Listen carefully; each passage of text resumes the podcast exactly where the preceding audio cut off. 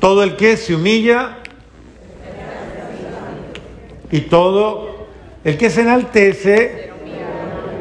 Bueno, esa es una actitud de vida. Debemos aprender a ser humildes. Pregúntale al lado, ¿usted es humilde?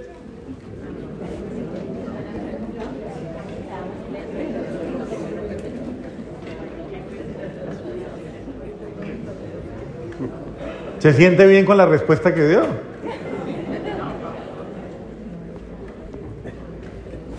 ¿Qué es ser humilde? Realmente, la, ¿qué es la humildad? ¿Cómo se nota la humildad? ¿A usted se le nota?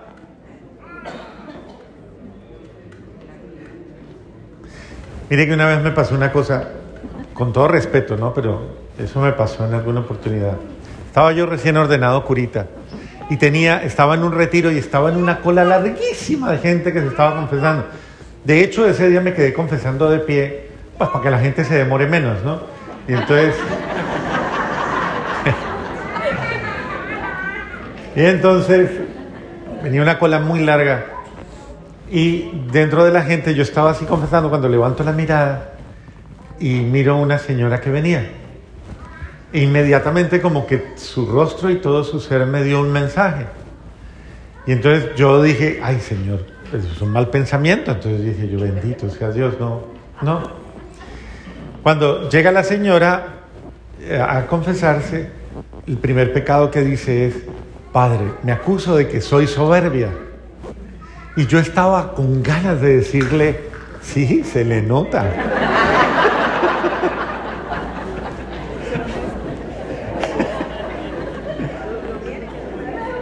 Pero me quedé callado porque la, humilde, pues respeto al pecado humano. Somos. Y ahora no vaya a volver a mirar para el lado.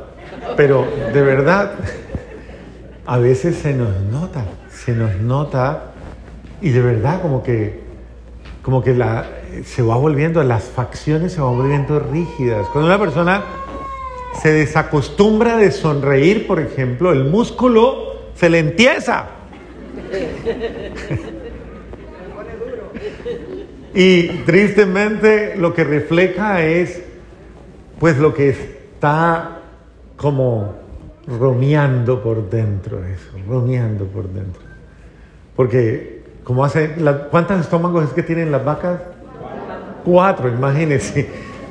Pues esta persona como que rumia con, yo no sé, a cambio de estómagos tendrá que cuatro mollejas por allá raras de esas, en las que se revuelca y se... Eso envenena, ¿cierto que eso intoxica? Eso intoxica. Y mucho más, hay una frase que es muy dura, pero que es muy cierta, dice, la soberbia en el silencio mata. ¿Cómo es? Para que la asimile Hay unos que no dicen nada, se quedan callados, se la tragan toda, pero... Dios mío. ¿Ah? Eso echan fuego. Eso, tienen ese, ese el poder de la amargura, ¿no? El poder de amargarte. Y qué triste es que tú vivas así. O sea, yo creo que nadie está llamado a vivir de esa manera. Todos estamos llamados a vivir libres libres en el alma, libres en el espíritu y libres en el corazón. Qué bonito es una bonita actitud. Y esa actitud la refleja lo que, lo que yo tengo ¿dónde? ¿Dónde? Aquí. Porque de aquí salen las cosas buenas, pero salen también las cosas malas. Todo lo que hay aquí en el corazón. Ese fariseo, por ejemplo, que, que, que entró en esa actitud como tan, tan fuerte, tan, tan dura, y comenzó a mirar a todos y comenzó a, compararse con los demás y a sentirse mejor que los demás y a eh, hacer alarde de sí mismo. ¿Cuántas veces eso nos puede llegar a pasar a nosotros también? Que nos sintamos mejor, mejor que los otros. Mejor, ¿cuántas veces en las reuniones familiares dicen, yo soy mejor que el marido de mi hermana? O yo soy mejor que mi cuñada, o yo soy mejor. Y hay nueras que se comparan con la suegra y suegras que se comparan con la nuera, y hermanos entre sí, Y muchas veces, yo no sé, porque es un defecto muy feo, como para yo afianzarme, descalifico al otro y eso como que le, como que le tranquiliza a usted, ¿no? Como que dice, "Ay, yo no soy tan malo como, yo no soy tan mala como. Incluso hasta usted, eh, como que, por eso la gente, hay gente que le gusta, le gusta andar escuchando las noticias de los demás, como le gusta estar escuchando las, el chisme del otro, o sea, como, ¿y qué, ¿y qué dijo? ¿Y qué hizo? ¿Y qué esto? Y es, ay, cómo son, cuánta cosa mala, ¿no? Y cuánta, y, la crítica y toda la cosa, y eso como que a la persona la hace, ay, pero yo no soy tan malo, yo no. Yo no hago nada de eso, yo no soy tan... Cierto, mija, que yo no soy así, cierto que Y ella y él ya también le... Bueno, van buscando esa complacencia, pero ciertamente esa actitud no es bonita, es una actitud fea, es una actitud... eh, podríamos decir que, que es muy corta de espíritu y es muy pobre. Porque una persona, solamente una persona cuando es tan pobre puede encontrar ese como ese tranquilizante de conciencia en fijarse en las debilidades de los otros para creer, sentirse mejor consigo mismo. O sea, si tú necesitas eso para sentirte mejor contigo mismo, tú no estás bien. Y con todo respeto, eso les pasa incluso entre parejas. Eso les pasa incluso entre, entre el marido y la mujer, porque ellos, él comienza a pensar, pero yo no soy tan malo. Pero no, no. Pero ella, vea, mire, mire, pero cuente. Sí. Y ella por su lado está pensando lo mismo, y ella lo mira y dice, yo soy, yo soy más humilde que él. Yo, yo soy más, a mí me toca más duro. Le, le tocara igual que a mí, ese no, daba- no aguantaba. ese. Yo cuánto me le llevo aguantando, cuánto. Y así sucesivamente ponemos como una balanza y creemos que, que yo soy mejor o que yo. Y muchas veces nuestra oración a Dios nace de nuestro dolor. Le rezamos a Dios desde eso, ¿no? Y entonces la oración que le hacemos a Dios no es una oración que busque transformar mi corazón, que transforme mi, mi desamor, mi rabia, mi odio, mi ira, o lo que sea que llevo dentro y que no me hace bien y me está matando, me está intoxicando. No es eso. Estoy orando tal vez desde mi resentimiento, desde mi ira, desde mi falta de caridad, desde mi falta de bondad, de comprensión, desde mi intolerancia.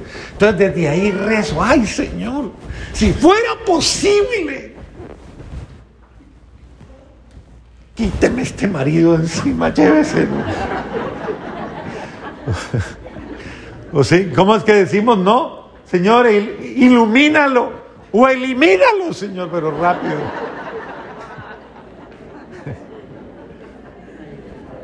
Es. ¿Cuánta gente ora desde su ira, ¿no? desde su rabia, desde su... Hazme justicia, Dios, haz- hazme, Señor, que se merece que, que pague, que sufra lo que yo, Padre, que sufra, Señor, lo que yo... ¿Usted cree que Dios escucha esa oración? Esa oración no llega al techo.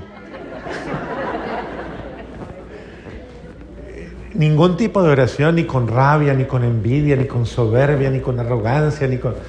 La oración grata al Señor es la oración humilde. La oración humilde. No para quitarme un peso de encima, una carga de encima. No es la oración humilde que tiene un elemento muy bonito en su, en su interior y es la aceptación del otro. Yo lo acepto. Voltee y lo mira, ahora sí, voltee y mire y diga, te acepto. Dígale, dígale, dígale. No es verdad. Así como es, con todas las rabias que me saca, pero dígale, dígale, dígale. Yo te acepto. Te acepto. Como es. Te acepto. Ahora dígale, refuerce, dígale, voltee y se le dice, le dice. Y te perdono, dígale. Te perdono. Perdono. Está bien. Sí, tienen derecho a besos si quiere.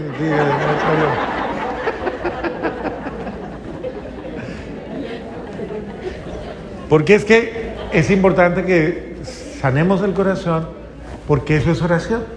Orar y amar es lo mismo. Piénselo, orar y amar es lo mismo. El que ama, ora. Y el que ora, ama. Eso quiere decir que si cuando yo amo, yo oro. O sea, yo estoy constantemente pidiéndole a Dios por la persona a la que amo. Señor, bendícelo. Señor, ayúdalo. Señor, ayúdala. Señor, eh, sé tú su fortaleza, Señor. Entonces yo amo, amar y orar, por eso va de la mano. Por eso es tan lindo cuando dice, uno le puede decir a alguien, yo he orado por ti, he estado orando por ti. Está bonito, a mí me parece tan lindo eso cuando la gente le dice a la otra, yo he estado orando por ti, oro por tu bienestar, oro por tu salud. Amar y orar van de la mano, he rogado por ti, he suplicado por ti, por tus hijos, por, tus, eh, por tu familia, por todo. Debemos orar. Y orar es una forma de amarnos. Por eso orar es hablarle a Dios de, de ese al que amo, de esa a la que amo.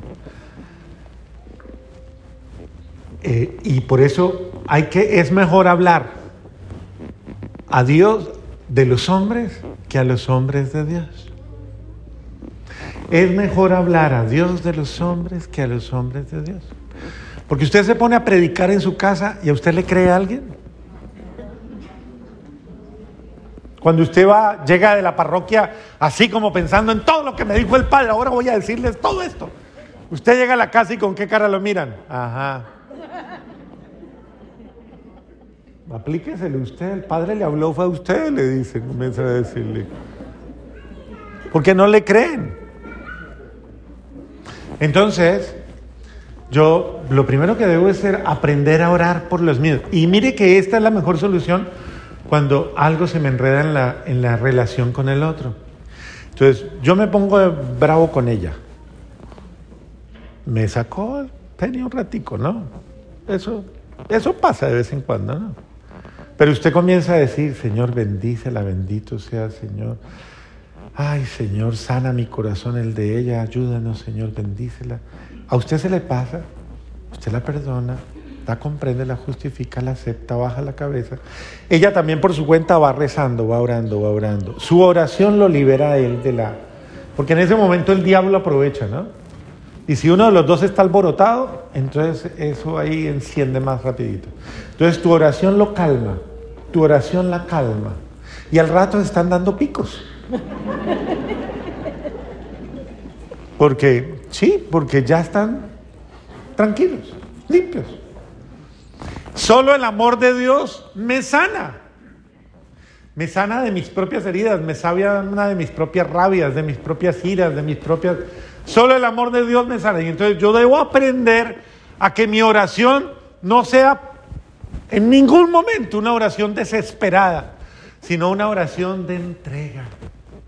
Señor, yo soy pecador. Señor, yo te entrego lo que soy. Te pido perdón. Te pido perdón porque porque yo me equivoco tanto como Él. Cuando uno se pone en esa posición y dice, es que no es que yo sea mejor que Él, yo, yo también me equivoco como Él, yo me equivoco como ella, yo también, yo. Y ser humildes y bajar la cabeza nos da la oportunidad de podernos entender y ponernos en el mismo plano y decir, mire, al contrario, yo necesito que usted me ayude a ser mejor, yo necesito que... Pero ayúdeme con su oración, porque orar por el otro es plegarias, intercesión. Qué bueno que aprendamos a orar los unos por los otros. Y qué bueno que aprendamos a, llevar nuestra plegaria humilde a Dios constantemente y sobre todo en los momentos difíciles, en los momentos... Por ejemplo, usted cuántas veces tiene malas situaciones con sus muchachos, con sus hijos, con sus hijas.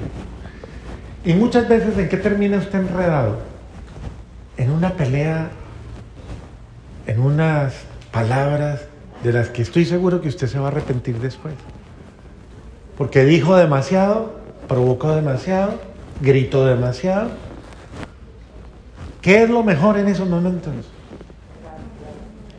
Ore por ellos. Ore por sus hijos. Ore por sus hijos. Porque su oración dispone el corazón de sus hijos. Su oración dispone el alma, dispone el espíritu. Lo sana. Su oración les envía un mensaje de amor y esa oración los ayuda los ayuda a pensar, los ayuda a sanar. Disipa la acción del mal sobre ellos.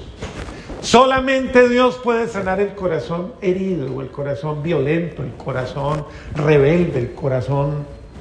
Solo Dios lo puede hacer. Y cuando el papá está bravo, ¿qué hacemos? O la mamá, que usted dice, la fiera está brava. Mm, brava la mamá. ¿Qué dice? Ahí es donde hay que decir, Dios bendice a mi mamá, dale paz. Y pensar en ella y decir, pobrecita, está cansada, yo no arreglé mi cuarto, no le lavé la losa, no le saqué la basura, no... Nada, claro, eso es culpa mía, yo la tengo desesperada. Entonces, que Dios nos haga humildes, humildes y aprendamos a tener una oración que sana, una oración que ayuda, que mi plegaria, mire que no me tengo que ir muy lejos, mi plegaria en los momentos de mi vida diaria, mi oración a Dios sea en la búsqueda precisamente de, eso, de que yo cambie, no de que el otro cambie, sino de que yo, yo sea mejor, de que yo eh, pueda tener mejores sentimientos, pueda tener mejores actitudes. Lo que le pido al buen Dios es ayúdenme. Y como hoy es el día de las misiones, esa es la misión. ¿Cuál es la misión? Ay, muy bonito. ¿La misión es? Cambiar. ¿Y usted cambia solito? ¿Solita? ¿Quién lo cambia usted? Solo Dios. Usted solito, solita, no puede cambiar. Eso es imposible. Usted solo, sola, no puede. Ese es uno de los primeros pasos de los doce pasos de los alcohólicos anónimos. ¿Cómo dice el primer paso? Yo sé que ustedes no son alcohólicos anónimos, pero...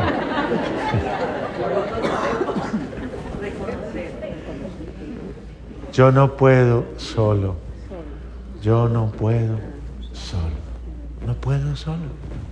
Yo necesito a Dios. Yo solo no puedo. Necesito cambiar, pero yo no puedo. En la medida en que yo cambie, las cosas van a cambiar. No en la medida en que el otro cambie sino en la medida en que yo cambio. Las cosas van a cambiar. Entonces la misión comienza cuando qué? Cuando yo qué? Cuando yo cambio. Ahora no se ponga a cambiar cosas grandes. Voy a cambiar mi. Comience por cambiar lo más pequeño. De verdad. Porque tal vez lo grande le queda grande para cambiarlo tan rápido. Comience por cambiar lo más pequeño. Por ejemplo, hágase consciente de que usted responde mal. Usted responde mal. Usted no sabe responder. Hágase consciente que usted mira mal. ¿Usted le han dicho que mira mal? ¿Nunca le han dicho?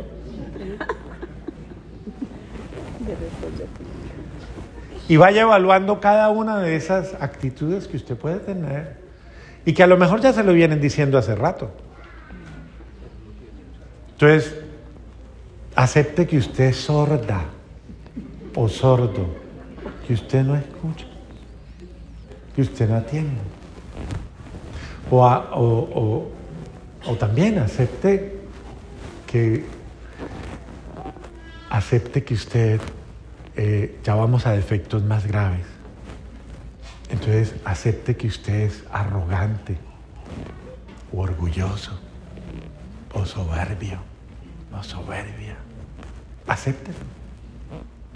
Pregúntele al de al lado, ¿le cuesta aceptar eso? Diga, pregúntele, pregúntele. ¿Le cuesta aceptar eso? Muy difícil.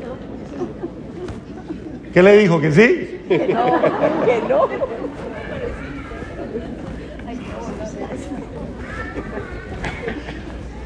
Yo lo importante es que yo acepte y comience a hacerlo fácil. Suelte. Poco a poco. Dígale así. Sí se puede, dígalo, dígalo, dígalo, dígalo, se puede, dígalo, dígalo. Así como a los niños, diga la palabrita, dígalo, dígalo. Hasta que lleguemos a las palabras mágicas. Perdóneme, perdóneme de verdad, perdóneme. Y no se ponga en el plan de los que son, pero ¿cuántas veces le tengo que andar perdonando a usted a toda hora? Se ponga en ese plan que eso es muy feo. Si no, entonces ¿cuántas veces Dios le tiene que perdonar a usted todas las cosas que hace? Eso no es una buena actitud. La actitud humilde es, es eso. Todos tenemos momentos malos. La misión es cambiar, pero yo no cambio para... Cuando yo ejerzo esa actitud de cambio, en realidad la misión se vuelve en amar. ¿Cuál es la misión? Amar. amar. Porque yo no hago los cambios por hacerlos, los hago por... Amor. ¿Por? Entonces voltees y le dice, porque te amo lo voy a hacer. Dígale, dígale, porque te amo. No, pero mírele la cara, mírele la cara, dígale, porque te amo. Aunque quede romántica, dígale, cámbiale, mírele la cara y dígale, porque te amo. Eso lo voy a hacer porque te amo. Usted lo puede hacer ahorita que llegue a la casa, bueno, allá hace la tarea. Por amor lo hacemos. Dios quiere que cambiemos, Dios quiere que seamos mejores, Dios quiere que transformemos las cosas y Dios quiere que nuestra plegaria llegue al cielo. Dice la primera lectura, el que es humilde, su oración llega al cielo y se mantiene en el cielo hasta que le alcance la bendición que necesita. Entonces, si usted quiere que su oración permanezca, usted sea humilde y elévela con amor, con cariño. Y recuerde lo que el apóstol Pablo dice, estoy corriendo, estoy luchando, no he completado mi misión. Mire lo bonito que dice, no he llegado todavía, pero ya se acerca la hora de llegar al sacrificio, cerca de mi partida, he luchado bien mi combate, he corrido hasta la meta y he perseverado en la fe. Ahora solo espero la corona merecida. Que usted pueda decir cada día, si hoy me fuera Dios, me voy tranquilo. ¿Por qué? Porque todo está en paz conmigo mismo y con los que ama. ¿Usted se puede morir tranquilo hoy? ¿Hoy ahorita? Ah, no. Bueno, esperamos un momentito. Señor, que esperemos un momentito. Un ratito más para poder mejorar. Amén. Renovemos nuestra fe.